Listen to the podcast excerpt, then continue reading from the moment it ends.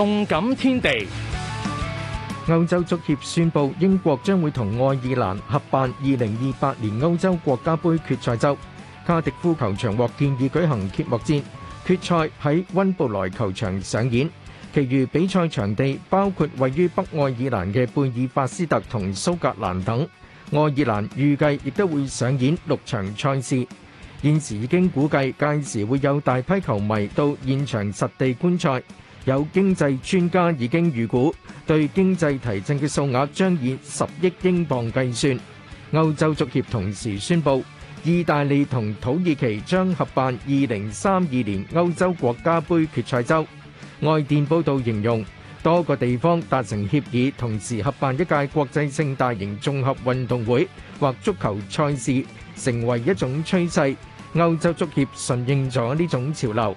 较早前，国际足协表示，二零三零年男足世界杯计划喺三大洲六个国家联合举行。摩洛哥、葡萄牙、西班牙将成为主要嘅举办国。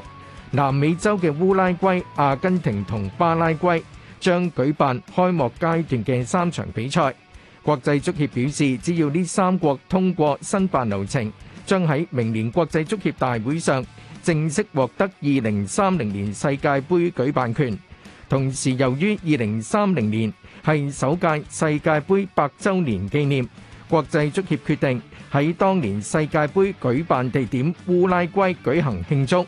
烏拉圭、阿根廷同巴拉圭將分別舉辦一場二零三零年男足世界盃開幕階段嘅比賽。喺另一方面，喺大連舉行嘅足球邀請賽。中国国家男子足球队二比零击败越南。比赛到下半场，国足刘洋左路传中，黄秋明禁区内射入，为国足一比零领先。